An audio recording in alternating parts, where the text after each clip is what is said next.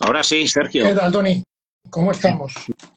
Hola, bien. Bueno, pues nada, para todos los que no conozcáis a Sergio Dufour, bueno, él es competidor y creo que lo va a seguir siendo. Ahora que nos hablas un poquito, ¿vale? De lo que esperemos, ¿vale? Para todos los que te siguen, ¿vale? Pero bueno, él ha sido competidor, amateur. Creo que si no, eh, si no me equivoco, conseguiste tarjeta pro, pero no en NPC, ¿no? En, en Elite Pro, ¿no? En Elite Pro, exacto. Eso es, ¿vale? Pero bueno, también es un gran eh, pues, comunicador, divulgador en redes sociales. Eh, en los últimos años también ha crecido bastante como preparador físico. Y eh, pese a que, pues bueno, Sergio Dufour para mí quizá es, si no es el mayor, de los mayores expertos en, en historia de culturismo, ¿vale? Solo tenéis que ver muchos de sus vídeos hablando bueno, de, de, friquezas, ¿vale? O sea, como cada datos, ¿vale? Que solo sabes tú de culturistas de los años 80, de los años 90, para todos los enamorados del culturismo, os, os eh, invito a que podáis seguir su canal, pero bueno, él habla abiertamente de todo lo que es el culturismo, la nutrición, el uso también de farmacología, pero hoy querría eh, adentrarnos eh, junto a Sergio en otras esferas, otras áreas que también se encuentran eh, dentro del culturismo y dentro del deporte, como son las áreas emocionales, que en muchas ocasiones son olvidadas y que creo que, en definitiva, ya no solo en el deporte, sino en el éxito o la, o la carrera profesional que cada persona tenga en su vida, ese área emocional que en muchas ocasiones tapamos en búsqueda del propio éxito, al final es eh, el área esencial, que quizá es en muchas ocasiones el, el nexo que une todo o el pegamento. Así que, bueno, sin más dilación, eh, Sergio, cuéntanos un poquito en qué punto estás ahora mismo, qué, pues, bueno, qué, qué perspectivas tienes para los meses o los años siguientes, para todos los que nos pregunten si te van a volver a ver dentro del escenario, qué, qué llevas en tu mente. Bueno, ahora las perspectivas, como tú bien sabes, y ya hmm. la gente que me sigue en, el, en, mi canal y tal, además como paciente tuyo, eh, bueno, pues ahora tuve unos problemas de salud, directamente que decirlo, relacionados con, en cierta manera, con el uso de química, eh, por el uso de tantos años de química, pues al final pues, ha traído ciertos problemas de salud, pero bueno, eh, uso de química, el sobrepeso, en muchos aspectos que, bueno, pues ahora de momento me tienen, por así decirlo, un poco en un proceso de stand-by, ¿vale? Eh, que yo para mí también forma parte de la preparación, siempre digo que la lesión, que esto para mí no deja de ser una lesión, eh, de, de, forma parte también de la, de la idiosincrasia lo que es el deporte y como tal hay que entenderlo. Y bueno, pues ahora mismo principalmente centran en la salud, en cuidarme, que no es que no me haya cuidado nunca, siempre he tenido bastante cuidado, y atender eso. Y luego Dios dirá, la competición, pues nunca se puede decir que no volveré, eh, pero casi un 99%, pues no creo que vuelva, no por problemas de salud, no porque no tenga físicos, sino porque mmm, ya es algo que en mí no resuena. La competición, yo ya eh, lo que buscaba en el culturismo o, lo que era mi refugio en el culturismo ya no está, ahora es otra cosa. Creo que además hay que entenderlo así, el deporte está hecho para los jóvenes. Eh, no me gusta ese, punto de, de, deportista viejo, no, que los jóvenes, los jóvenes, el deporte está hecho para los jóvenes, los viejos no lo vamos a entender y hay que dejarles paso a los chavales que están en su momento. Y aparte, ¿por qué no decirlo? Que yo tampoco estoy para medirme ya con los chavales físicamente. Pues mira, hablando de chavales y hablando de, cómo se acercan en general los, eh, los chavales al gimnasio. Yo creo que tú has vivido, pues, y, y, ves claramente la diferencia de cómo te acercaste tú y probablemente todos los de tu generación, finales de los años 90, principios de los 2000, donde, pues, los gimnasios no, no, no, se encontraba, ¿vale? Pues todo, todo, todo el auge que ahora mismo, promulgado también en parte por las redes sociales, la estética que actualmente se promulga en las redes sociales obliga a ir al gimnasio, ¿vale? ¿Cómo, cómo ves tú ahora ya un poco como espectador, como, como director de muchos prepare, o sea, preparando a muchos de los chavales que van a competir o que solo te piden una mejoría estética, una mejoría de salud, etcétera? ¿Cómo ves este cambio de, de paradigma, este cambio de, de, pues de época, ¿no? De, en tan solo 20 años, han crecido tanto los gimnasios, los preparadores, los nutricionistas y cuál es la diferencia principal en cómo se acerca el chaval ahora de 16, 17 años a cómo tú te acercaste, tú y tu entorno. Mira, yo creo que principalmente en el mundo competitivo, en mi época, el culturismo era una, la competición era, era una consecuencia, ¿vale? Tú eras un tipo que empezabas, el objetivo era ponerse fuerte y luego, bueno, si se presentaba el hecho de competir, competías. ¿vale? Sí que es cierto que la competición se ha democratizado mucho, o yo digo, mens, por ejemplo, han existido toda la vida, lo que pasa es que antes no tenían espacio para competir. ¿Vale? ¿Qué pasa? Que ahora eh, no es una consecuencia, ahora es un fin, bueno, mejor dicho que un fin es un medio, porque yo creo que muchos atletas jóvenes llegan al, o bueno, antes que incluso ser atletas jóvenes, gente que empieza, empieza con muy influenciado por lo que está viendo en redes, eh, por el rápido consumo, porque asocian la competición a determinados perfiles de éxito, que yo creo que es un error, Pero al final es un error que vemos en todo, en todo lo que comprende las redes, ¿no? El mundo está regido por el tema de redes y es algo que, creo que está intrínseco en el culturismo de hoy día, ¿no? El asociar la competición al éxito, es decir, compito, eh, me hago un perfil de Instagram, tengo, tengo voy a tener eh, seguidores, como tengo seguidores voy a tener un sponsor, voy a empezar a preparar gente, voy a ganar pasta y no, eso no es así. Eh, yo creo que nos esperan unos años, yo creo que ahora mismo estamos en la cresta de la ola y como toda la ola, al final va a provocar una resaca que va a generar que vaya, va a haber mucha gente que va a ver lo que es la verdad. Al final, si nosotros mismamente ponemos y cogemos a gente de mi generación, y no por, por creerme yo mejor que nadie, si miramos gente de mi generación, de los que competíamos, cuántos actualmente en alguna forma u otra son los que viven del culturismo. Al final es una minoría. Pues una minoría. Esto, al final va a ser lo mismo, ¿vale? Entonces, yo siempre hago la comparación eh, de esto de que está pasando con el culturismo y con el éxito y demás, que es algo que está muy, muy, muy, de lo que está muy actualmente. Yo pongo siempre a, los años 90, a los años que yo viví, a lo que era la delincuencia juvenil un poco, ¿no? Que estaba el típico del barrio, que aparecía con un coche guapo, con el BMW, que estaba de puta madre, y detrás de él había otros 50 o 60 o 100 que lo intentaban y no prosperaban y al final pues acababan en algún tipo de problema. Y creo que es un poco similar a lo que vamos a ver hoy día. De estos que llegan, que vemos tantísima oleada de chavales que quieren empezar a preparar, a competir y demás, se van a dar al final una hostia de realidad. ¿Por qué? Pues porque al final, tanto en lo físico como en lo profesional, cuesta mucho seguir. Y no hablo del carne profesional, que eso ya sería otra historia, sino el, poder vivir del culturismo en, alguna, en, cualquiera de sus vertientes.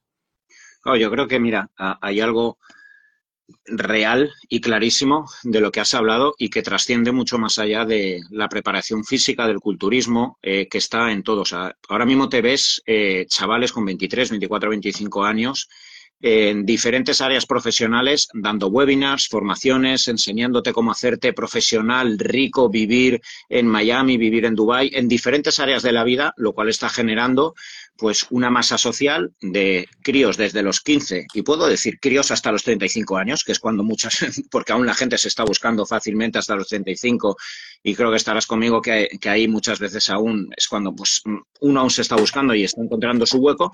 Entonces, claro, esto está generando eh, que muchos preparadores, al igual que profesionales que venden cómo crear tu startup, pero con 23 años no te ha dado tiempo a, darte unos tíos, no te ha dado tiempo a crecer realmente tu empresa, cómo estás dando luego clases a su vez, etcétera.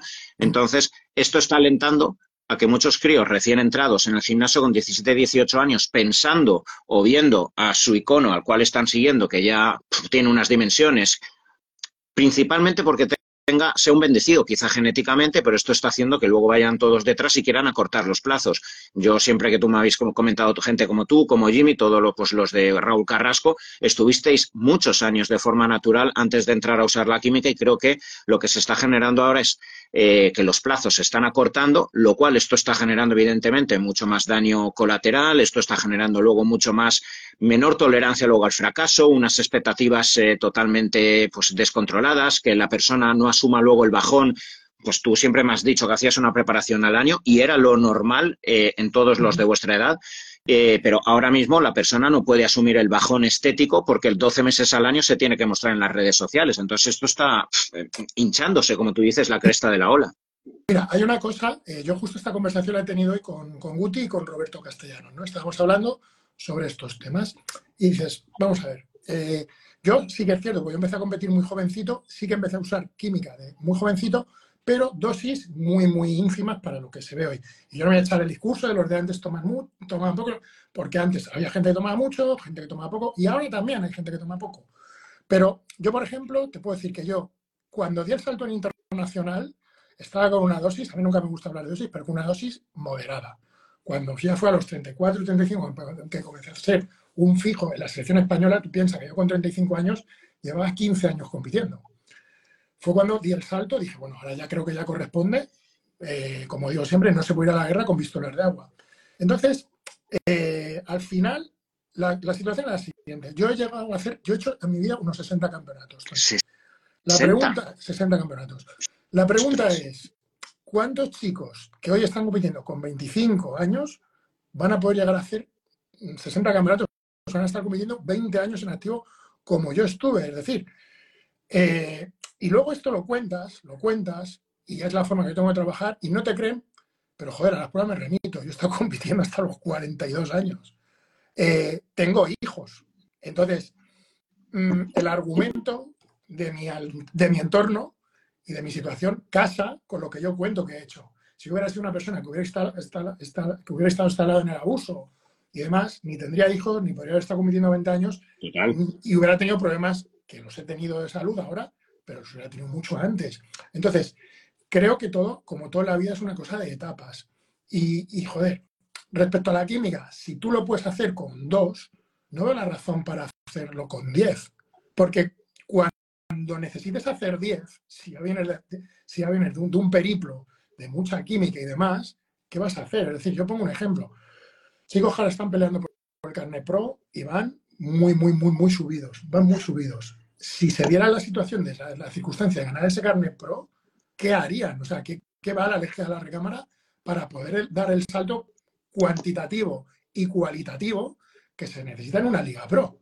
Entonces, claro, es una situación que, a mí me, genera mucha, mucha, mucha cuestión, ¿no? O sea, decir, mm, ¿hasta dónde vais a poder aguantar este ritmo? Yo hablo por mí, yo lo, lo, aguanté cinco o seis años.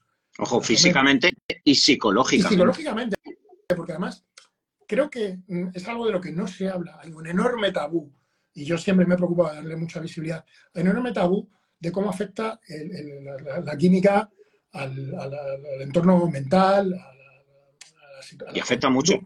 Y demás. Afecta, muchísimo, muchísimo. Y esto no se cuenta. Y te voy a poner un ejemplo, Tony. Yo ahora he tenido un problema, que yo, yo tengo un problema de corazón y se me ha cogido, tú me has monitorizado, Sergio, mira, vamos a hacer este tratamiento, este tratamiento, este, este tratamiento.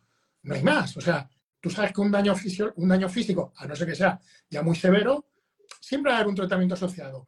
Cuando el problema es conductual o es un problema de tipo mental y tal, no va, no va a valer solo con una pastilla, porque una benzodiazepina lo único que va a hacer es ponerte un parche, porque yo he estado tratado con benzodiazepinas y lo que necesité para salir de ahí no me lo daban las benzodiazepinas, me lo dio el tener que cambiar de arriba abajo lo que era mi vida y mi forma de, relacionarme con los míos y encontrar un hueco en el culturismo. Entonces esa es la parte, creo que es la asignatura pendiente a la hora de hablar de química. Al final todos sabemos que para todo lo fisiológico, para casi todo vamos a encontrar unas pastillitas, unas pautas alimenticias, unas pautas de ejercicio con el cardio, lo que sea. Pero cuando el problema es mental, emocional y demás, las benzodiazepinas sabemos que no curan, sino que es un parche que te pone, pero la cura viene de un cambio completo de paradigma y de eso no se habla. Claro, y fíjate que por aquí, mira, acaban de decir una cosa y, me voy a pronunciar muy claramente y creo que tú también eh, vas a estar conmigo. Claro. Eh, decían por aquí, eh, que bueno, el ideal a la hora de tomar la química es encontrar a alguien que sepa realmente cómo ajustártela. Y me voy a pronunciar como médico realmente. No existe a nivel mundial. Nadie te puede asegurar cómo usar química y eh, que no puedas tener eventualmente efectos secundarios. Incluso eh, tú mismo en la última preparación, ¿vale? Me decías que eh, el control, porque hay áreas incluso que no son la propia química que pueden interaccionar con la subida de peso, la, carga de entrenamiento, la edad, el, el, acúmulo de años. Creo que es un autoengaño y creo que tenemos que asumir, oye, que cada uno si ya es mayor de edad y tiene 18 años, si quiere tocar química, que lo toque, pero que no vaya buscando a ningún gurú, y hablo como médico, cuando a mí me vienen pacientes y dicen, oye, ¿me puedes decir cómo hacer algo seguro? Digo, no, no te lo puedo decir porque no hay nada seguro. O sea, eh, si tú quieres eh, tomar algo, ¿vale? Pues eh, tráeme tus analíticas para verificar los efectos secundarios que vas a tener y evitar, pero nadie absolutamente a nivel mundial, y creo que hay que dejarlo claro para no vender películas y que la gente sepa lo, sepa lo que es la química y sepa lo que es entrar en el mundo, en el mundo del culturismo. Mira, a mí me da mucho miedo y es algo que concuerdo contigo, Tony, y lo veo últimamente mucho, no. Yo voy a enseñar cómo tomar en rangos de seguridad. Eh, vamos a ver. Si tú tenés un prospecto de testosterona, coges un, teste prolongatum, ¿vale? Además que lo tengo aquí, ¿vale? Un teste prolongatum, ¿vale?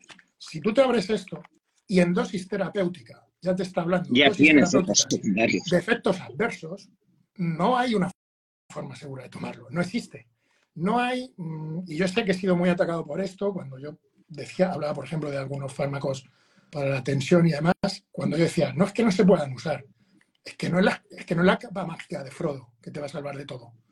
Y creo que eh, se, habla, se, habla, se, habla, mucho ahora de esto de, no es que si tomas esto, no, mira, primeramente, esto no puede funcionar por, por veneno antídoto, que es lo que se está convirtiendo eh, el, culturismo, ¿vale? No funciona por veneno antídoto. Y eso, eso ha generado una falsa sensación de seguridad.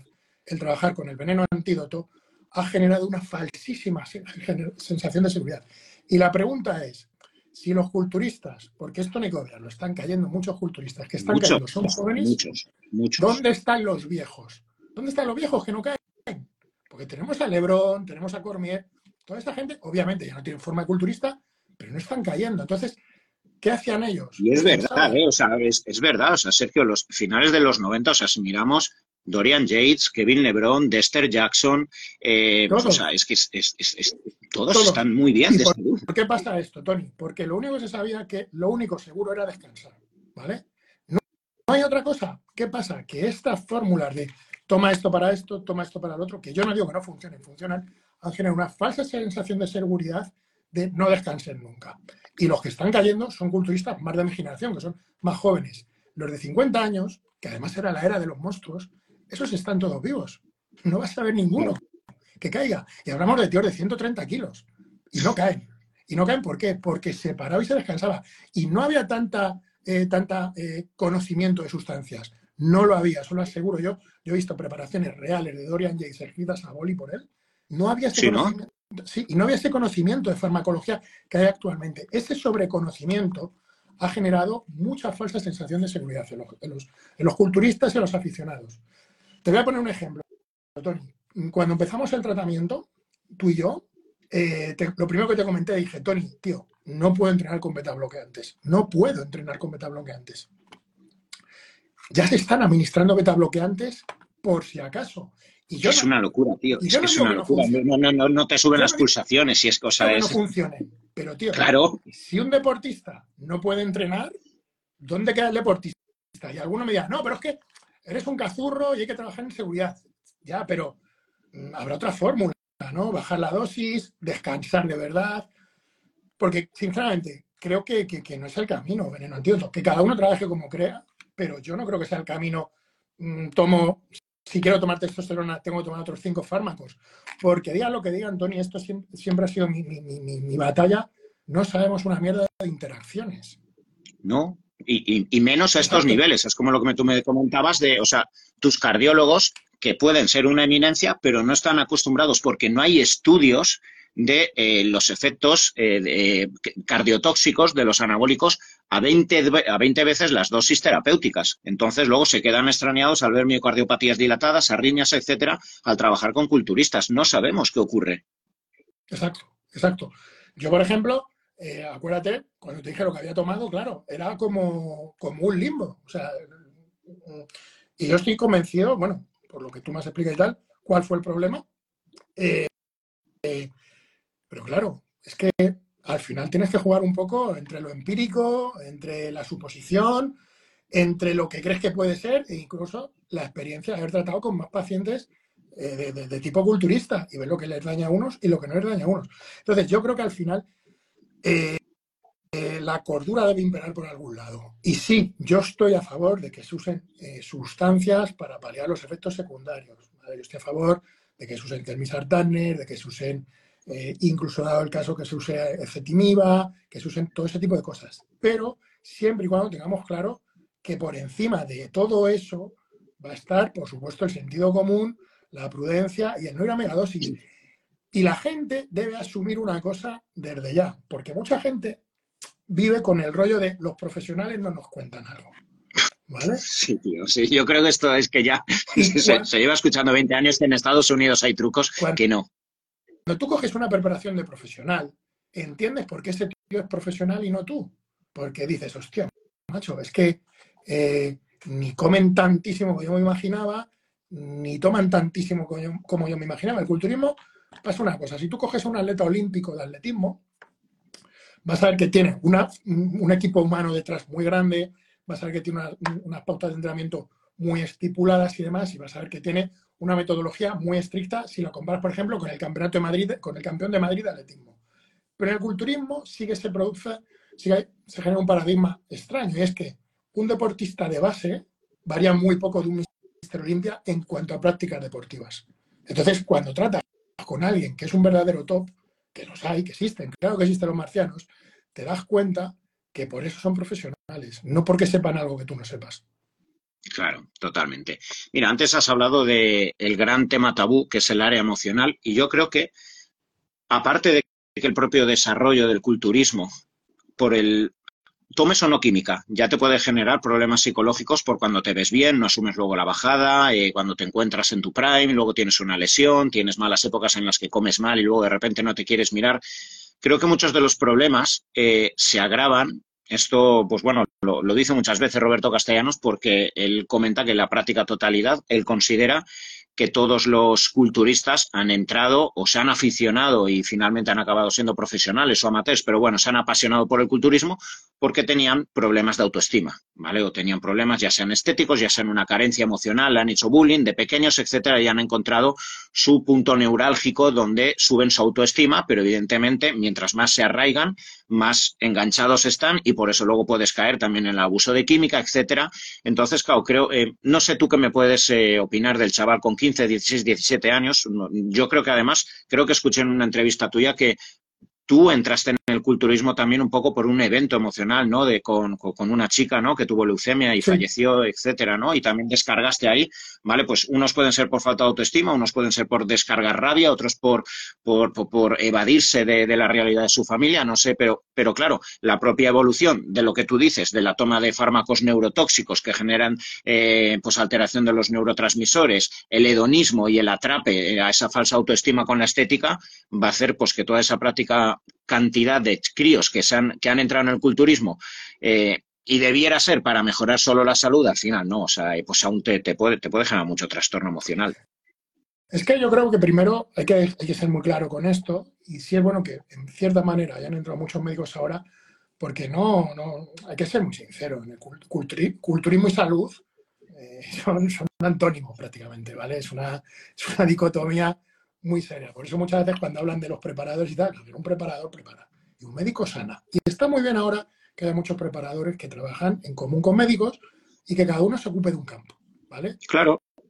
Y a mí me parece estupendo. Y no creo que se deba tampoco, porque recientemente he visto a determinados médicos y tal atacando la figura del preparador, porque el preparador no es un médico, ni tiene por qué creerse un médico. Ni tiene por qué serlo. Ni el, médico, ni el médico tiene por qué, ni el médico tiene por qué jugar nunca a ser preparador. Hay que tener claro que un preparador usa, las, evidentemente, primando que haya un conocimiento mínimo y que se busque, claro, el menor daño posible. Pero hay que entender que un preparador prepara, no cura. Entonces, por eso a mí me parece muy bien que haya entrenadores, y hay unos cuantos en España, que trabajen en consonancia con médicos. Y el médico está muy bien que esté para tapar los fallos del, del, preparador, pero el preparador su objetivo es preparar. Entonces, hay que dejar un poco claro que como decía mi entrenador, para subir un 8000 tienes que estar dispuestos a perder los pulgares, ¿vale? Esa es la parte eh, principal, ¿vale? Pero lo que, lo que hay que dejar, a ver, yo por ejemplo, yo efectivamente llegué al culturismo, bueno, yo hacía pesas y tal, fue una recreativa, yo tuve un evento que fue la pérdida de, mi novia y eso fue una depresión, realmente yo no lo sabía, actualmente lo sé, que soy depresivo crónico y fue probablemente mi primer cuadro de depresivo severo, me encerré en casa y simplemente me dedicaba a entrenar a entrenar, no usar sustancias, a entrenar, entrenar, entrenar y a ponerme fuerte.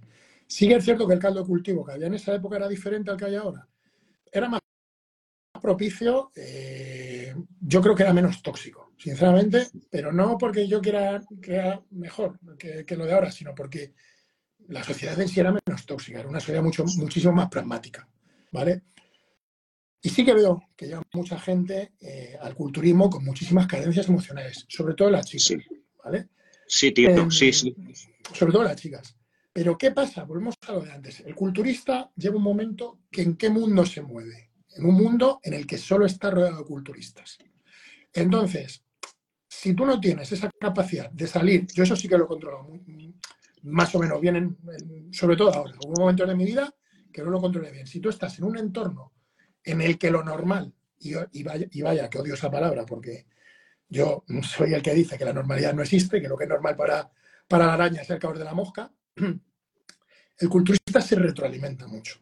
Es decir, si yo, porque estoy en pleno ciclo, en plena dieta, he discutido con mi mujer y me han mandado la mierda y voy a mi compañero de entrenamiento y se lo cuento y me dice, guau, pues la mía me han mandado al sofá. Digo, bueno, la cosa no está tan mal, todavía no estoy durmiendo en el sofá.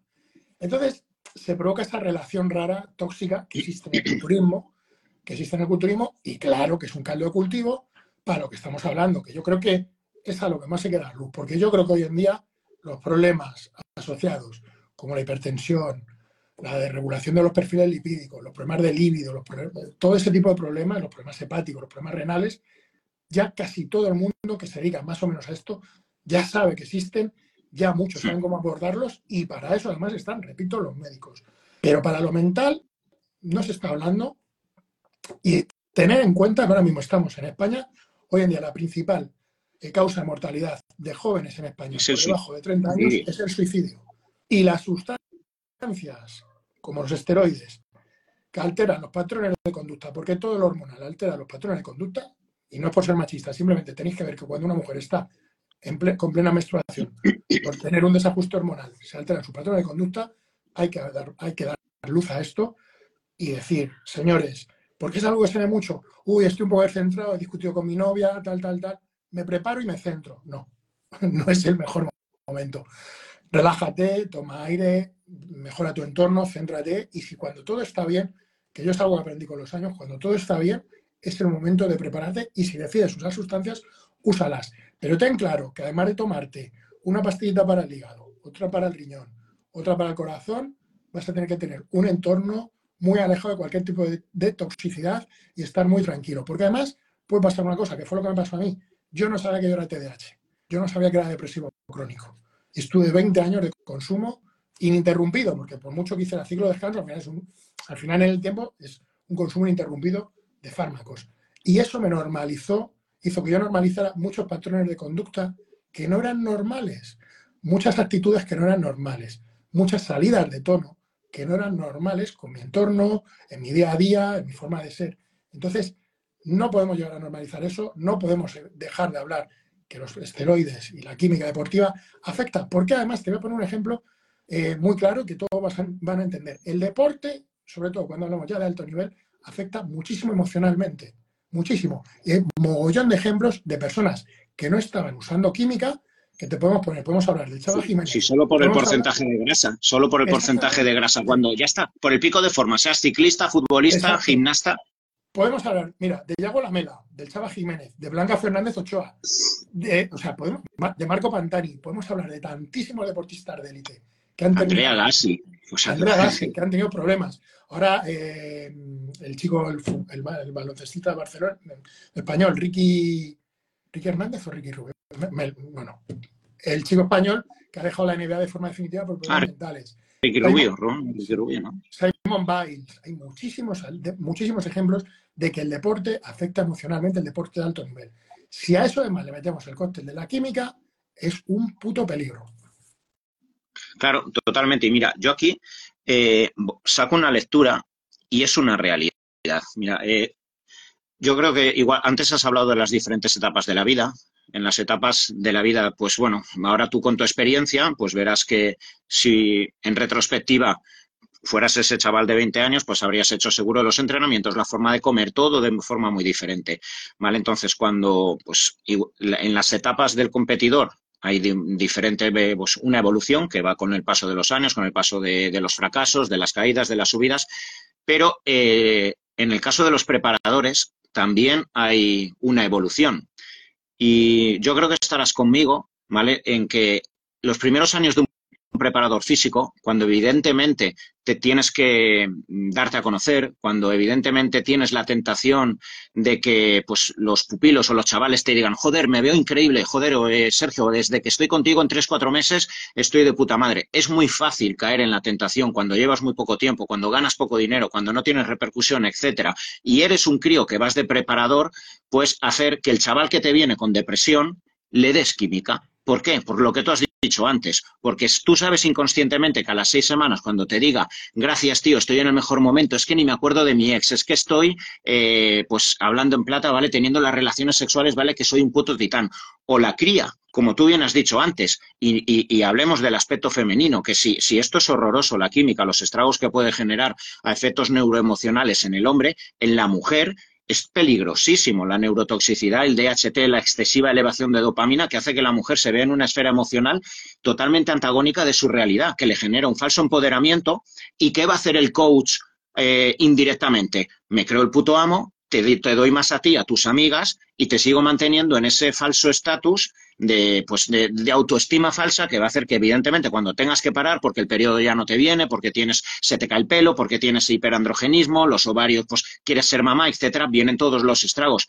De ahí lo que te decía que también hay una serie de, pues de, de, patrones y años que hacen que, el coach, el preparador físico, pero simplemente por esa experiencia y porque ya no necesita tanto captar la atención con 40, con 45 años, te va a guiar mejor y te va a saber parar los pies y te va a decir, chaval, chavalita, eh, no te cantes, espérate a que tengas bien eh, tu entorno, espérate a que tengas todo bien ordenado, porque si no vas a tapar tu mierda emocional. Es que eso, es que eso también, porque al final cuando se habla de estas cosas, de sobre la química y tal, parece que la responsabilidad... Eh, siempre recae sobre el mismo, ¿no? Y al final el consumidor. Al final yo creo que la eh, cuando, se, cuando estás con un preparador tiene que haber alguien al volante. Y, tampoco hay que obviarlo, tampoco hay que, eh, tampoco hay que obviarlo que, sobre todo en el marco competitivo, hay muchos deportistas, muchos entrenadores que tienen cierta adicción a la medalla. claro, claro. Tienen adicción a la medalla y no hablo simplemente de que un tipo suba a un escenario y baje una medalla, que también, sino son gente, y lo vas a ver, pues tú te metes en redes, y están como locos por el antes y el después, la conversación privada con el cliente. el post donde te dan las gracias porque me has cambiado la vida, que no, te han, convertido en un psicópata. Exacto. Entonces, yo creo que, eh, a ver, mm, eso es como, y perdón por la presión, eso es como hacerse una paja mirándose al espejo, tío. Al final, eh, hay, que, hay que ser un poco serio, es decir, tú no puedes, a mí me sonrojo un poco cuando veo compañeros que suena una conversación que han mantenido con un alumno de, tío, mm, no sé, o incluso el subir el antes y el después, que no es algo ni que sea mm, razonablemente legal. Subir una foto antes y después, si no pones el contexto de fechas y demás. Entonces, claro, habría que ver hasta qué punto, hasta qué punto estamos contribuyendo a eso, porque evidentemente, claro, o sea, mm, yo creo que un preparador, un entrenador, no tampoco se ve eh, arrogar el ponerse a hacer de psicólogo. No. Pero qué menos que no echar gasolina al fuego. Ahí está. me explico. O sea, porque yo creo que todo el mundo, nos llega gente a las asesorías que dices, ostras, este chico tiene, tiene, un, tiene un plomazo dado. Qué menos que decirle, tranquilo, vamos a ir poco a poco. Eh, el que tiene la decisión de tomar química, Tony, tú sabes que la va a acabar tomando, pero cuanto más sostenido en el tiempo, cuanto más larga puedas hacer la espera, cuanto más la hagas ver que es mejor para mejor esperar, pues yo creo que es lo lógico. ¿Qué pasa? Que luego también hay mucha gente que dice, hostia, es que si no se lo propongo yo, no le atiendo este servicio, no va a pagar la cuota y se va a ir con otro. Pero habría que ver si eso te compensa. Habría que ver si eso te compensa. Yo creo que tú como médico, cuando alguien entra a la consulta, al poco rato, sabes si va a ser un paciente problemático, es que lo, va un paciente que va... Claro, y, y, por eso, honestamente, o sea, eh, ¿Qué me pasaba hace 15 años? Lo que tú dices, tienes miedo porque aún no estás instalado, tienes que pagar facturas, etcétera, a que se te vaya el cliente y ahora, pues evidentemente, pues que lo tengo mucho mejor montado. Es más, me permito eh, eh, ser duro, incluso ganar más credibilidad diciéndole a la persona con la seriedad suficiente, tú no vas a hacer esto y además me, permito imponerme porque ya tengo esa experiencia. Y el, el, chaval que tiene 28, 30, 32 años que está subiendo en las redes, alienta, como tú bien dices, a meter el dedo en la herida para decirle ya verás con esto porque inconscientemente sabe que va a tener un subidón, pero lo va a tener enganchado. A ver, es que yo, por ejemplo, hago lo mismo. O sea, yo muchas veces me he visto en la tesitura de decir a una persona, toma, me da igual lo que llevamos trabajando, yo te devuelvo tu, tu cuota eh, y ya está. No te preocupes, yo he trabajado gratis contigo. Pero claro, eh, yo entiendo que haya personas que se vean con cierta apretura o cierta necesidad o cierta, ¿por qué no decirlo?, cierta gana de alimentar su ego y que necesiten ver eso, que necesiten hacer un post, que necesiten, eh, necesiten nutrirse de esa sensación de éxito, de esa sensación de, ah, mira, a otro más que cambiado la vida. Pero las cosas no son así, porque estamos tratando eh, con personas. O sea, tú estás tratando con una persona que tiene sus sueños, que tiene sus inquietudes, que tiene sus miedos. Entonces, lo menos que puedes hacer es incentivar eso, como digo, pues al final echando más gasolina al fuego. Si es una persona que tiene problemas de conducta y demás, o que tiene problemas de depresión, creo que hacer ese tránsito con química y demás, creo que no le estás ayudando en absoluto. Mira, no, no hablemos solo de las cosas malas. Me gustaría, y tú como persona experimentada, tanto en lo personal, por 60 campeonatos, no sabía, bueno, creo, creo que Forte estará por encima de ti pocos más, ¿no? No, sé en España. sí. Carrasco, sí, muchos. Ostras, o sea, pero bueno, pero bueno, es una carrera muy dilatada, en definitiva, tu experiencia también como preparador. Eh, mira, yo he visto muchos casos de deportistas profesionales eh, en diferentes ámbitos en el box. Mira, y especialmente lo, he visto en deportes de boxeo, creo que, o sea, de, contacto, ¿vale? Porque son, creo que son deportes que te obligan a, pues a, pues, a hacer un trabajo muy, muy, profundo contigo mismo, ser muy duro mentalmente, hacer mucho sacrificio, etcétera. Pero bueno, lo he visto en diferentes deportistas que cuando se han retirado, la capacidad de sacrificio, la capacidad de tesón, la capacidad ¿vale? De, de, introspección cuando estás entrenando y requieres una conexión neuromuscular, alcanzarla, etcétera, pues les ha permitido triunfar luego en diferentes áreas profesionales de su vida. Y me gustaría que, a título personal y por tu experiencia, pues bueno, me digas también cuál es la parte buena del culturismo, por tu experiencia, por personas también que has visto, eh, qué es lo que se extrae eh, en lo humano, en lo espiritual, Mira, pues te voy a poner un ejemplo, además que lo he vivido contigo, Tony. Además que lo he vivido contigo porque, bueno, pues eh, cuando empezamos con el tratamiento, pues era un tratamiento, pues, joder, pues un tratamiento que implicaba verme físicamente, o sea, tenía que dejar atrás el verme como me iba a ver físicamente, el tener unas pautas diferentes, el tener que empezar a hacer cardio, que es cierto que esta semana con las navidades de los niños he fallado, pero te lo dije muy claro, dije, mira, Tony, yo esto me, lo, tomo como una preparación. El objetivo es la fecha que nos marcamos, haber tenido ya una mejoría notable. Yo creo que al final esa capacidad de trabajo, porque al final es capacidad de trabajo, lo puedes, si sabes gestionarlo, lo puedes llevar en, lo puedes llevar en tu vida. Es cierto que hay veces que también me cansa mucho, pues esa, esa, mm, esa, porque se genera dependencia. En el cultivo se generan muchas dependencias y la gente siempre piensa que hablamos de química. Y yo tengo dependencia a la disciplina. ¿vale? Yo soy una persona que en el momento que no, por ejemplo, me levanto un poco más tarde porque estoy fastidiada la tripa, estoy lesionado el cuello y tal. En el momento que siento que ya no puedo ir a entrenar, que ya no puedo hacer mis comidas, ya me siento fuera de mí. ¿Eso es malo o es bueno? Si tú sabes canalizar eso, pues para la ética de trabajo, para... Yo soy trabajo de forma muy sistemática y demás, al final todo eso es, una, es un aprendizaje que has hecho. Y siempre lo digo, siempre es, una, es algo de lo que hablo yo mucho, que la gente eh, no entienden que la preparación de culturismo, que son preparaciones muy largas, muy tediosas, pasan muchísimas cosas. Y la gente siempre se pone en modo recompensa con la medalla.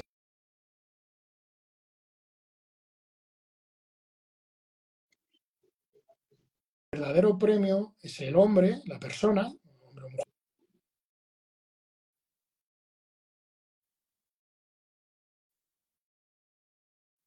hacer el cardio, ese persona, seis meses después, cuando ha terminado la preparación, es una persona completamente diferente. Y creo que es lo que hay que abrazar. Y creo que es algo que cuesta mucho entenderlo. Y son muchas preparaciones, muchas preparaciones a la que porque al final tú te das cuenta que eres el único que eres dueño de tu disciplina, de tu entrega, de tu tesón. Es el único que eres dueño, porque lo otro ya no depende de ti. Va a depender de los 7, 8 con los que compitas y los 5 que vas a tener enfrente valorándote. Ahí ya tienes que llegar, digamos, con todo hecho. Cuando subas a la tarima, decir, mira, yo no puedo hacer más, ser sincero contigo mismo, hacer un ejercicio de introspección, decir, he hecho todo lo que he podido, sí, pues ya está. Creo que eso, esa, esa persona que va surgiendo cada preparación, es verdaderamente, verdaderamente eh, el premio. Como digo, hay que enamorarse del proceso. El resultado es, es, es, efímero, ¿vale? O sea, yo tengo, estoy en una sala que tengo llena de trofeos y no te sabría decir ni de qué campeonato es cada una. Pero de cada preparación sí que me acuerdo, de instantes de la preparación, de pensamientos que me venían, de cosas que escribí y demás, de eso me acuerdo perfectamente. Y eso es lo que hay que entender. Y eso es lo que te vas a llevar a tu vida, ese aprendizaje, porque el tiempo competitivo es, eh, tiene fecha de caducidad, por mucho que lo quieras estirar. Aunque digas, uy, he hecho 60 campeonatos, sí, pero no, no he sido capaz de hacer un 61. Entonces, ahí se terminó. Ahora empieza otro proceso. ¿Qué he aprendido de todo ese tiempo? He aprendido entrega, he aprendido disciplina, capacidad de trabajo, empoderamiento, eh, compromiso, hay muchísimo ahí dentro. Sí, ha habido momentos de duda, ha habido momentos de miedo, ha habido momentos en los que parecía que todo iba mal, pero se ha sobrepuesto el que al final has terminado. Y creo que eso al final es una lectura súper poderosa para el resto de tu vida. Claro, fíjate lo que, has, lo que has dicho antes, es paradójico que los culturistas evidentemente tengan tantos estragos en su salud, pero mira, las eh, recuperaciones más aparentemente milagrosas e inexplicables que yo he visto en muchos eh, culturistas y puedo hablar abiertamente, ¿vale? Porque lo ha comentado muchas veces, como Jimmy Atienza, que estaba para un trasplante de corazón, pero muchas miocardiopatías dilatadas, ¿vale? Problemas hepáticos, problemas gastrointestinales, problemas incluso que, eh, eh, pues de neurotoxicidad o depresivos, pero que tú una vez establecías el plan terapéutico, que como yo, yo como médico integral asumía que era el perfecto, pero que la vasta eh, población en, en, general lo hace al 50%, el culturista tiene la capacidad de hacerlo al 98%, lo cual genera luego unas consecuencias luego extraordinarias y unas adaptaciones tal y como ocurre en el culturismo al entrenar. Y esto yo lo he observado muchas veces como médico, decir, wow, qué capacidad luego también para llevar un plan terapéutico, levantarse a las 6 de la mañana para hacer su aeróbico, cambiar de repente totalmente toda su alimentación, incluso meditar, porque se lo he dicho yo que va a ser bueno para su sistema nervioso. Exacto. Exacto. Es que es así. Es así. Entonces, si consigues alinear esa capacidad de, trabajo para tu día a día, sabe todo el mundo a ti, a, ti mira, durante, durante, la, durante la pandemia, bueno, a mí me pasó una circunstancia, yo cuando comenzó la pandemia yo estaba internado en un psiquiátrico, ¿vale? Estaba internado en la ala de, psiquiatría del Hospital del Sudeste. Claro, a mí me dieron el alta porque yo necesitaba mm, relacionarme, yo tenía un cuadro depresivo severo y me dijeron, tienes que salir a la calle, tienes que relacionarte con el mundo. Claro, salí y a la semana cerraron todo y la pandemia, imagínate. La situación con la que me vi, yo estaba, esto sí puedo hablar de dosis, yo estaba Mm, con 30 miligramos al día de diazepam y, y laxatin, ¿vale? O sea, un tratamiento brutal. Estaba sin depresivos, eran todo benzos. Sí, estaba hasta arriba. Eh, no, perdón, Prozac. Laxatin no, Prozac. Ah, vale, vale, vale. Vale. Em, la situación que se me planteó fue la siguiente. Yo estaba en un momento que había, había destrozado mi familia por completo y decidí eh, comprar maquinaria para seguir entrenando y a lo mío, o centrarme en cuidar mi familia y sabía que tenía que tener fuera de mi cabeza cualquier tipo de estímulo físico, cualquier tipo de estímulo que me llevara a pensar en si me estaba más gordo, si estaba más pequeño, si estaba más blando, si estaba más duro, porque no quería tampoco hacer uso de sustancias. Estuve cuatro meses sin tocar una sola pesa. Venía, acababa de ganar carne profesional, destrocé mi físico, pero me empeñé en curarme, en tener generar a mi alrededor un entorno fuera de toda toxicidad, cuidar a mi familia, y en eso estoy. Entonces, ¿a qué, ¿a qué te voy? Que lo que era en un momento una predisposición al trabajo, buscando un aspecto estético, buscando unos resultados deportivos, lo extrapolé a recuperar mi vida igual ahora en lo de cuidar mi salud. Entonces, creo que eso, el culturista, el culturista que es reflexivo, el culturista que se preocupa de buscar un aprendizaje, creo que todo eso es una herramienta a lo largo de su vida de la que va a poder hacer uso para siempre porque el físico va a ser efímero. No hay sustancia que te aguante el paso del tiempo. No hay sustancia, no hay dosis, no hay cuerpo que aguante eh, años y años y años y años. Va a llegar un momento que el cuerpo se va a parar. Entonces tienes que ver qué me ha quedado el culturismo, qué me ha quedado el deporte, ya no el culturismo. Me ha quedado el aprendizaje de lo que era mi mentalidad cuando me estaba preparando. Y es lo que hay que extrapolar de, de, toda tu vida deportiva. Claro, mira, te quiero preguntar, eh, algo, eh, creo que ya te, lo escuché en un podcast, eh, bueno, o en un directo con, Pico de Oro, hablando de, eh, de la realidad del deportista que no puede alejarse de, de su ego y, y, de su realidad honesta, que quiero ganar. ¿Vale? Entonces, en unos tiempos donde el buenismo yo creo que nos invita a que todos hablemos en muchas ocasiones, no solo en el deporte, en el área profesional, en el área del amor, etcétera, donde no a mí lo que me interesa es solo el camino, el proceso, que sí, que creo que en retrospectiva y tú ahora mirando 25 años atrás puedes tener una lectura increíble, pero cuando hablamos del competidor puro que va a competir y que ya incluso semanas antes se está hablando de que le da igual el resultado porque él ya se siente ganador, eh, hablemos del, del, o sea, antes has hablado de unas condiciones genéticas, físicas, pero también creo que hacen falta unas condiciones egoicas, asumirlas, integrarlas y no avergonzarte de ellas para alcanzar eh, la cima. Y creo que eso luego es trasladable a todas las áreas de la vida. Vamos a ver, una cosa es que yo digo que el premio es eso que ha surgido en el proceso. Eso te lo guardas en el bolsillo, ¿vale? Eso te lo guardas en el bolsillo para ti y es una herramienta de vida. Pero eh, yo en esto soy muy sincero y cuando trabajo con un competidor se lo digo, yo no. Aquí no vamos a disfrutar el proceso, eh, eh, a disfrutar se va a la playa con tu mujer, con tu pareja. Esto, no esto va a otra cosa.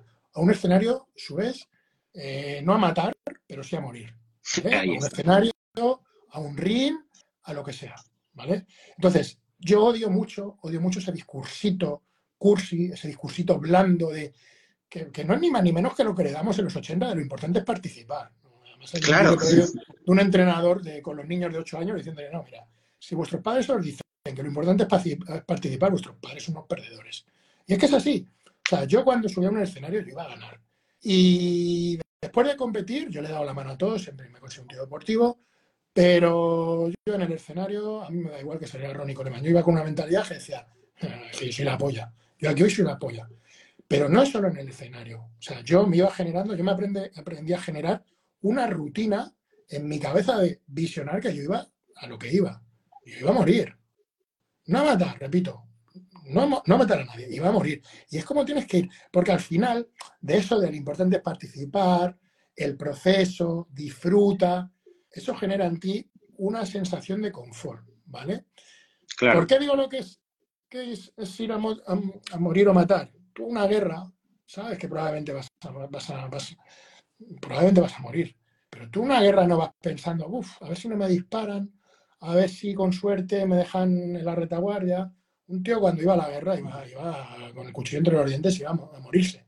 Entonces, ah, lo de disfrutar el proceso, bueno, pues si disfrutas, yo bajo mi punto de vista, cuando disfrutas el proceso es que estás siendo demasiado blando contigo mismo.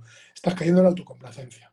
¿vale? Te estás lamiendo las heridas y las heridas te las lames después no antes. Efectivamente, yo cuando digo que hay que tomar ese premio de, aprendizaje del hombre que ha surgido es una vez ha terminado la prueba. la prueba, claro, tú tienes que ir con una mentalidad a pelearte con lo que te pongan. No mirar quién sale. Yo nunca miraba con quién competía. Y mira que yo soy un friki y estoy en redes y mire, yo decía, ¿cuándo hay 14? Bueno, pues el 12, los que. Y yo, y yo era bueno. Yo, yo, mi realidad, yo sabía que no era bueno. Pero una cosa era la realidad de puertas para afuera. Pero yo, de puertas para adentro, yo estaba en mi gimnasio, me metía a las series como si como si fuera el puto Ronnie Coleman. O sea, sabía que cuando terminaba esa serie no me quedaba una repetición más. Y hay que ir con esa mentalidad, de que ir a morir, tío.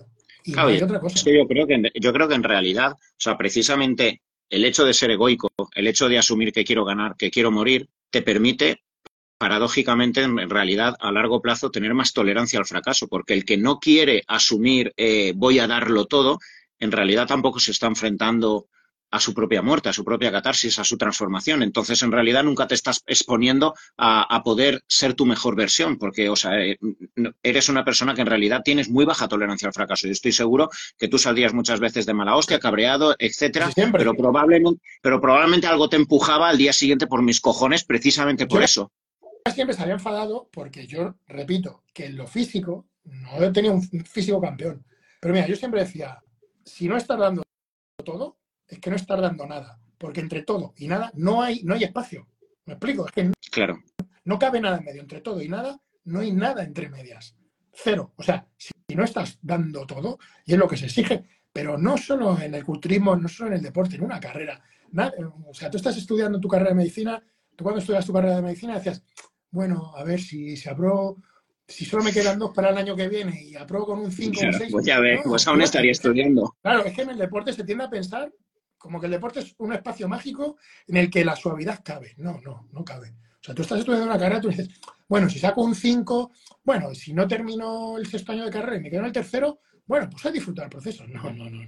Claro, tú estás estudiando, tú estás sin dormir cada noche porque tú quieres terminar tu doctorado, tener tu, buena plaza de trabajo y eso implica disciplina, eh, implica, eh, implica mucho trabajo, implica mucho desempeño, ¿vale? Entonces, eh, no me vale eso, no me vale. Entonces, que luego el fracaso se puede asumir, por supuesto, pero la mentalidad debe ser, eh, vamos, debe ser la de un puto superhéroe. Mira, entrando en esto, en la mentalidad, y, hablamos por tu experiencia, yo sé que para ti fue un punto de inflexión y un punto de apoyo, eh, pues eh, el encontrar a tu mujer, la familia que has formado, que te ha generado, pues el entorno eh, pues favorable no solo para bueno las últimas competiciones que hiciste, sino también para reinventarte como hombre, como preparador, como, como divulgador en las redes sociales, etcétera, ¿vale? Ha sido algo muy favorable, pero creo que también hay una fase del deportista y creo que también de todo profesional, donde ese eh, pues ese ego te puede hacer malinterpretar la inercia de que no me hace falta nada ni nadie, incluso malinterpreto o percibo que las personas que hay a mi lado cuando vienen a aconsejarme son personas tóxicas que me, que me quieren apartar de mi, de mi camino. Y con este mensaje que muchas veces se nos dice que, pues, quítate a las personas que no, que, no estén contigo, a las personas que no te apoyen no te valen, etcétera, pues podemos perder en muchas ocasiones a personas que en realidad sí que con su coherencia y su visión externa, como yo he visto que muchas veces has hablado de que tu mujer es tu apoyo, es muchas veces la muleta que permite sostener pues, pues, eh, pues tus momentos de ira, etcétera. ¿Vale? Pues cuando alguien también está tan enfurecido, tan, pues, tan explosivo en sus primeros años de carrera profesional, se puede perder la perspectiva de esa dinámica común que se puede generar con el entorno, con la sociedad, con la familia, con los hijos, como tú has hecho. Sí, de hecho yo estaba en eso. O sea, yo cuando conocí a mi mujer estaba exactamente en ese punto. Yo vivía solo, me había desplazado incluso a Barcelona, eh, pasaba 15 días en Barcelona y 15 días en Madrid. Eh, era por y para la competición. Yo no tenía otra cosa. Yo no trabajaba, estaba instalado en eso. De hecho, recuerdo. Y probablemente hasta asumías, perdona, hasta asumías que era lo que debías hacer. Exacto, exacto. Yo pensaba que estaba lo correcto. Recuerdo que un amigo mío vino a mi casa, mi mejor amigo, Martín Pozzi, y me dijo, no puedo creer que vivas así. No me lo puedo creer. Dice, es imposible que vivas así. Era un tío que vivía con las persianas bajadas, literalmente, con las persianas bajadas, tenía toda la casa empapelada contra gente con la que iba a competir. Tenía Ángel Calderón, tenía Sento Lombrada, tenía Jonathan Reverte, tenía toda la casa empapelada, literalmente, ¿eh, Tony? Y frases, frases que iba escribiendo y las pegaba. claro, y de nuevo, ¿sabes? Que probablemente pensabas que eso era lo que debías hacer. Auténtico psicótico, ¿vale? Realmente, un auténtico psicótico. Y recuerdo que una de las primeras frases, que una de las primeras citas con mi mujer, le dije, no, mira, yo te tengo que ser sincero, yo no quiero estar con nadie, yo solo quiero competir. Y luego entendí que no es... Eh, mm, y hay gente que difiere en esto, ¿no? Y probablemente tengan su idea, pero bajo mi punto de vista es muy difícil ser bueno en algo si no intentas ser, no bueno, pero mejor persona de lo que eres. Y yo he aprendido eso con mi mujer. Yo, es que cuando hablo de ella, tío, mi mujer para mí es absolutamente todo. Es más, y siempre estoy con ella, porque tenemos, son, somos cinco en casa, son tres niños, y yo soy vaya, digo, es que estos cabrones un día se van a ir.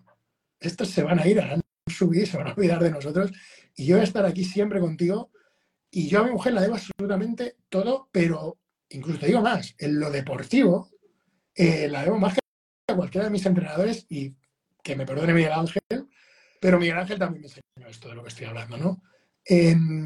para mi mujer ha sido todo, en lo bueno, ha sido y es, me ha, permitido desarrollarme en lo personal, me ha permitido desarrollarme en lo deportivo, me ha permitido conocerme más a mí mismo y sobre todo mi mujer ha sabido sacar lo mejor de mí.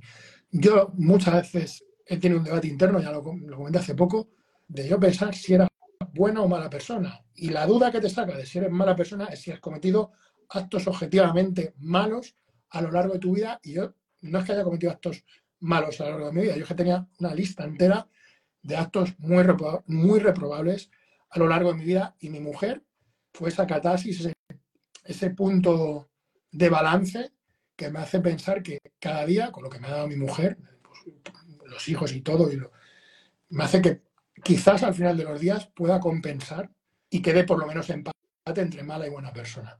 Y eso se lo debo eminentemente a mi mujer. Para mí ha sido todo. Y es todo a día de hoy.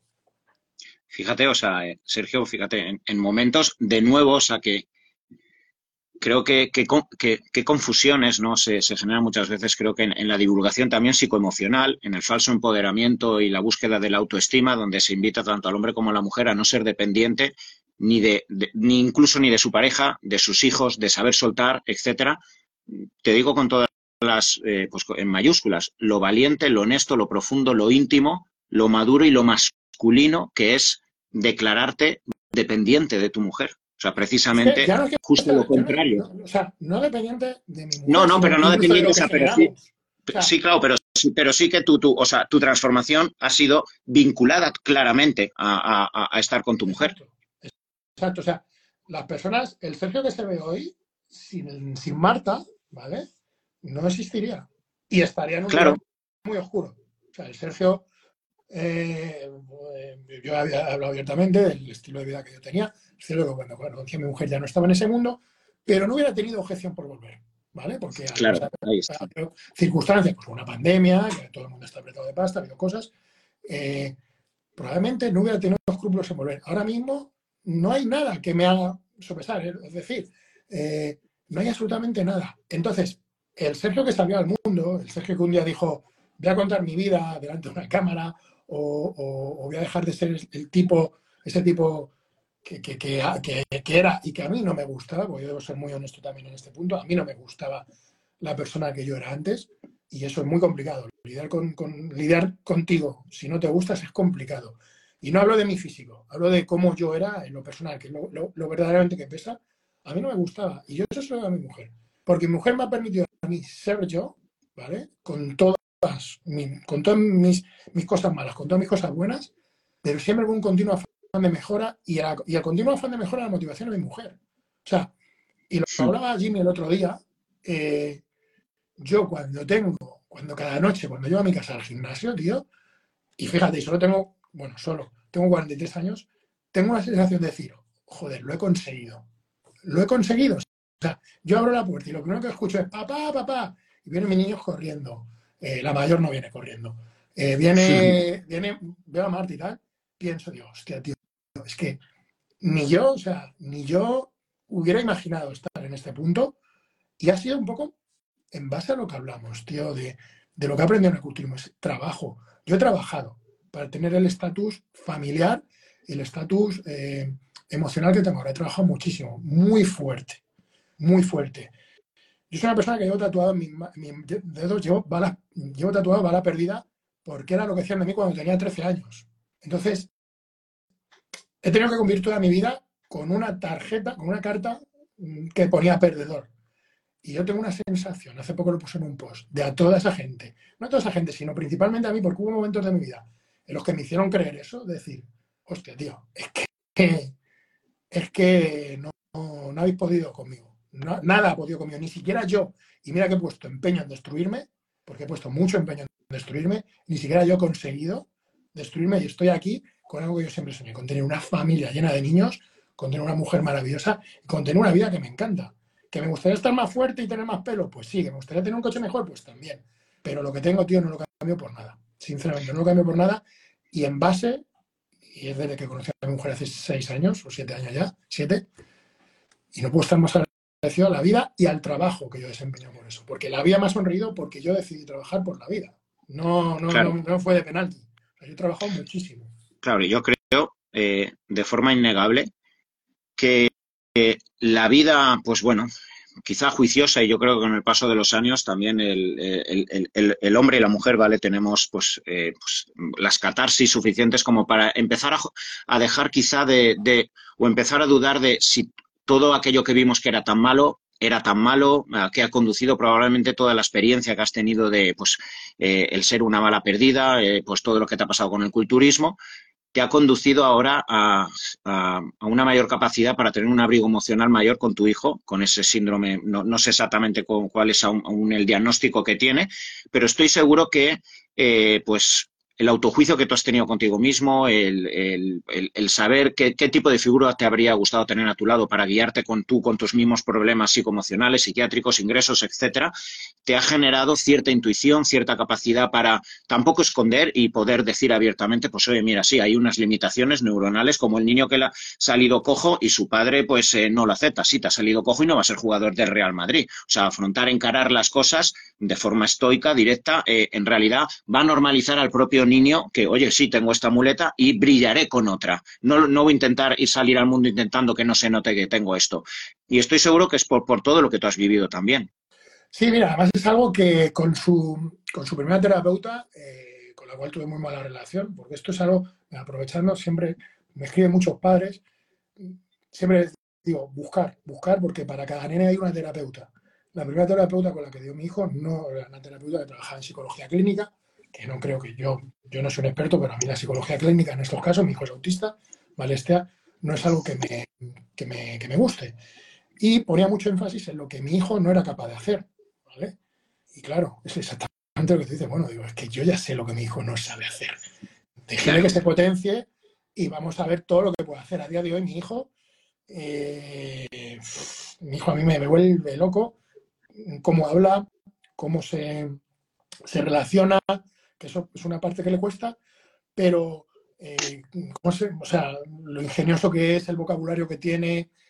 Entonces, digo, sí, mi hijo a lo mejor no sabe jugar, no sabe tirarse un tobogán o le un tobogán, pero escucha, que te hace un puzzle en 10 minutos. O, entonces, y creo que es una lección de vida. Yo a través de mi hijo, igual que te digo que mi mujer para mí es todo, yo a través de mi hijo estoy reviviendo mi infancia, porque claro, yo, claro. yo, no soy neurotípico, tampoco lo sabía. Entonces, la figura de, no ser neurotípico en los 80, pues, joder, pues fue muy complicada. Yo tuve una infancia muy complicada y vengo de una familia súper normal y súper estructurada, pero para mí eh, fue una, infancia muy complicada. Entonces yo en mi hijo estoy reviviendo mi infancia y sé hasta dónde mm, debo interferir en, él, porque sí que es cierto que yo, eh, por ejemplo, yo tuve espacios de mi infancia en los que me sentía muy solo porque no hablaba el mismo idioma que los demás niños, no tenía las mismas inquietudes que los demás niños. No me gustaba el fútbol, me gustaba la biblioteca, no veía dibujos, me ponía a leer filosofía, cosas súper extrañas para, para un niño que los otros niños no entendían. Pero, como te digo, yo mi, en mi hijo revivo eso. Entonces, a la gente hay que dejarla desarrollarse. No, solo, no, no, solo hablo del TEA. O sea, mucha gente se, se, empeña en que por aquí, por aquí, por aquí. Pues bueno, es por aquí, es por el otro lado. Y a lo mejor por el otro lado te desarrollas de puta madre. Por eso siempre hablo tanto sobre el éxito, sobre la, hmm. las diferentes formas de éxito, tío. Que éxito, que hay albañiles que están subidos en un andamio a las 5 de la mañana y son las personas más dichosas del mundo. Y hay gente que está llorando lágrimas de sangre en las Maldivas. Entonces, el éxito eh, es tan relativo y tan absolutamente... Eh, no sabes dónde va a estar la felicidad. No sabemos, la no sabemos dónde está la felicidad. La única obligación que tenemos es buscarla. No sabemos si vamos a pero la felicidad puede darse en cualquier puto espacio. Y en este caso, cuando hablamos de niños, déjales ser niños, déjales. Que no sabe que mi hijo no va a jugar al... Yo tampoco puedo jugar al baloncesto, me dio unos 60. No me cogieron en la prueba de estudiantes. Pero encontré mi felicidad en el culturismo. No he sido un buen culturista, no, pero he sido la hostia de felicidad haciendo el culturismo. Entonces, ¿para qué? ¿Para qué coartar? ¿Para qué fijarnos en lo que uno puede, no puede? A la gente que dejarle su rollo. Bueno, pues eh, como mensaje final, eh, Sergio, creo que no lo podías haber expresado mejor. Oye, de verdad, muchísimas gracias porque, bueno, ha sido, o sea, era lo que esperaba de ti y no me has defraudado. Muchísimas gracias, lo dejaré colgado y lo subiré al canal de YouTube. Y, bueno, pues de nuevo, darte muchísimas las gracias. Todos los que lo hayáis visto y os se haya cortado, ya os hayáis tenido que ir a cenar, ahora mismo lo dejo colgado y lo podréis ver una y mil veces. Y como siempre, eh, Sergio, próximamente, dentro de unos meses ya te volveré a decir que que le volvamos a hacer. Bueno, hoy ya, hoy ya está perfecto. Gracias por todo, Sergio. Chao. Venga, hasta luego.